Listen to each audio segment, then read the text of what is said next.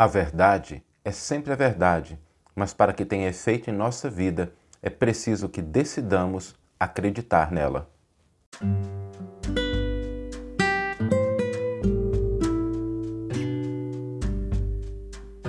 Você está ouvindo o podcast O Evangelho por Emmanuel, um podcast dedicado à interpretação e ao estudo da Boa Nova de Jesus através da contribuição do benfeitor Emmanuel.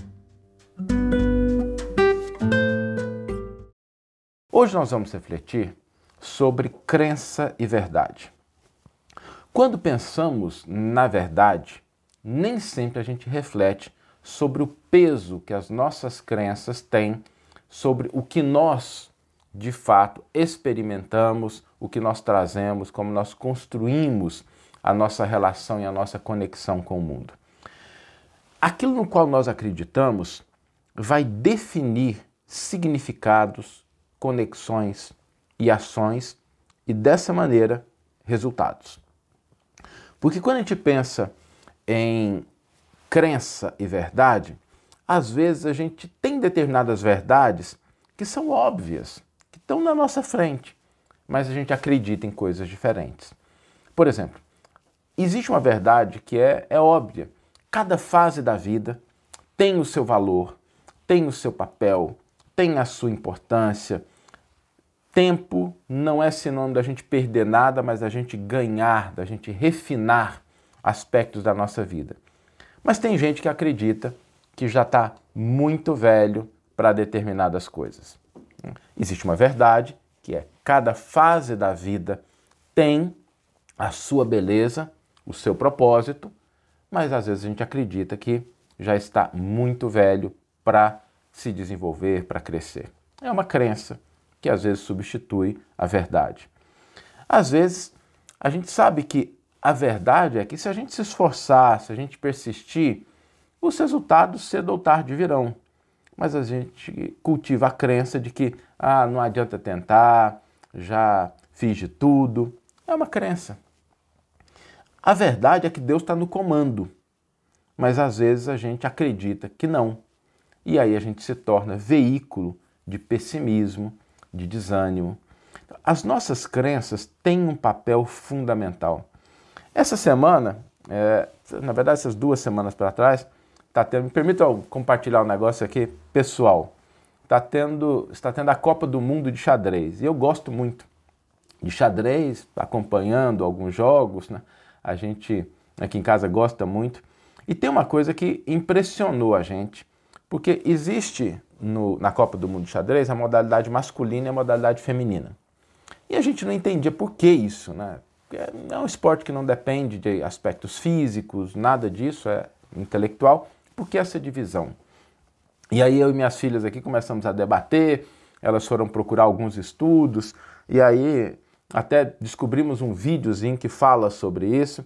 Depois até posso colocar o link desse vídeo lá no, no grupo do Telegram, para quem tiver interesse.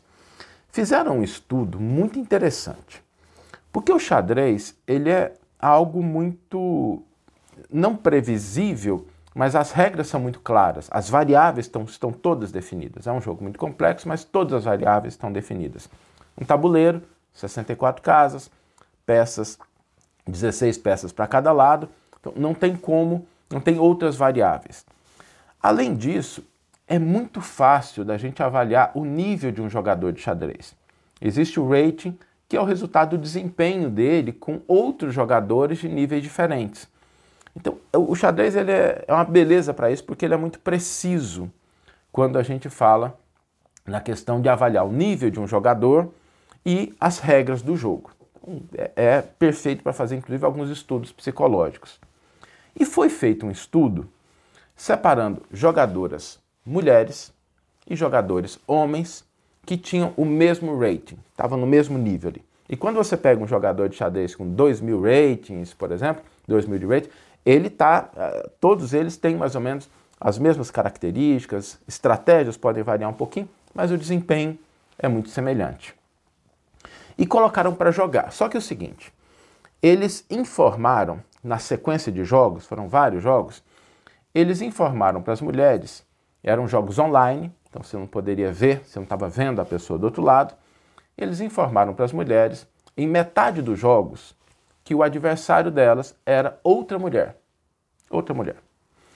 E em metade dos jogos, eles informaram que os adversários eram homens.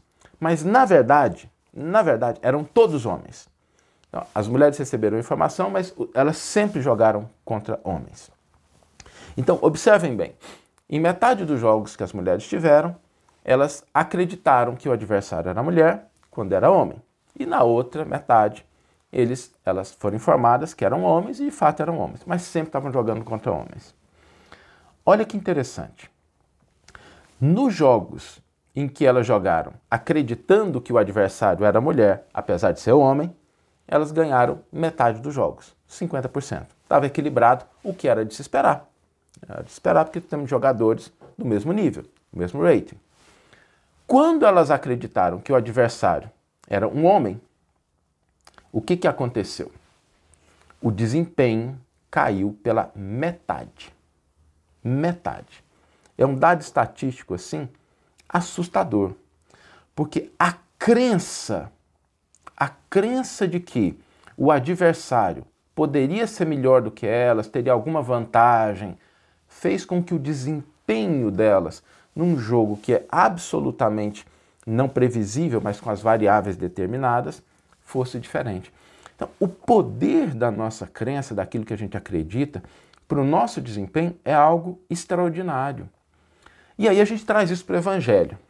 O nosso objetivo aqui é a gente refletir sobre o Evangelho. Jesus ensinou a verdade. Jesus viveu a verdade. Jesus agiu de acordo com a verdade. Jesus se posicionou, teve consequências, recebeu críticas, perdoou em nome da verdade. Jesus trouxe essa verdade. E a pergunta é: por que, que até hoje a gente ainda não acredita na verdade que Jesus ensinou? Por que, que tantas vezes a gente acredita em outras coisas e por isso cria situações na nossa vida que não são as melhores do ponto de vista espiritual? A verdade a verdade, né? se a gente for acreditar nisso, é que não basta que algo seja verdadeiro. É preciso que a gente decida acreditar naquilo. O que conecta a crença e transforma numa verdade é a decisão. Quando a gente fala de evangelho, é preciso ter uma decisão de acreditar que aquilo que Jesus nos ensinou é a verdade. Porque é essa decisão que vai converter o ensino, a ação, a postura do Cristo na verdade com a qual a gente orienta as nossas vidas. E essa é uma questão individual. Cada um decide acreditar naquilo que lhe convém, decide acreditar naquilo que considera melhor. Por isso, e aí eu não quero puxar para o lado negativo, não. Porque muitas vezes a gente fala em crenças limitantes, elas existem, mas eu queria. O evangelho é otimismo. Está na nossa mão decidir acreditar naquilo que Jesus ensinou. É uma opção. Quando a gente decide, a gente começa a caminhar pela estrada de luz, pela estrada de paz, pela estrada de harmonia que o Mestre deixou talhada estruturada, exemplificada para cada um de nós. Vamos ler agora a íntegra do versículo e do comentário que inspiraram a nossa reflexão nessa manhã.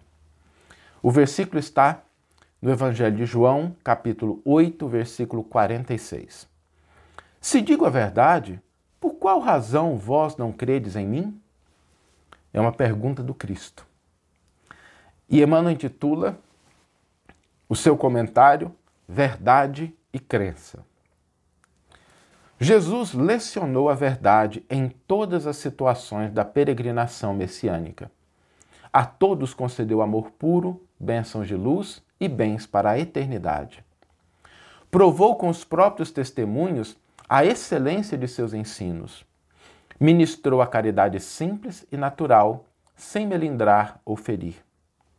A cada qual apontou a lógica real das circunstâncias da vida, a ninguém enganou, não sofismou por nenhuma razão, perdoou sem apresentar condições, cedeu a benefício de todos, não temeu nem vacilou ao indicar a realidade, nem fugiu de demonstrá-la no próprio exemplo.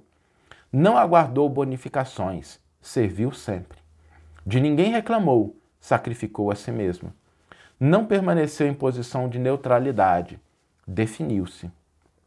Cabe, portanto, a quem recolhe os dons divinos da claridade evangélica amar e perdoar, construir o bem e a paz, esposando ostensivamente a vida cristã na elucubração da teoria e no esforço da aplicação. Se temos a luz da verdade, por que não lhe seguir a rota de luz? Que você tenha uma excelente manhã, uma excelente tarde ou uma excelente noite e que possamos nos encontrar no próximo episódio. Um grande abraço e até lá!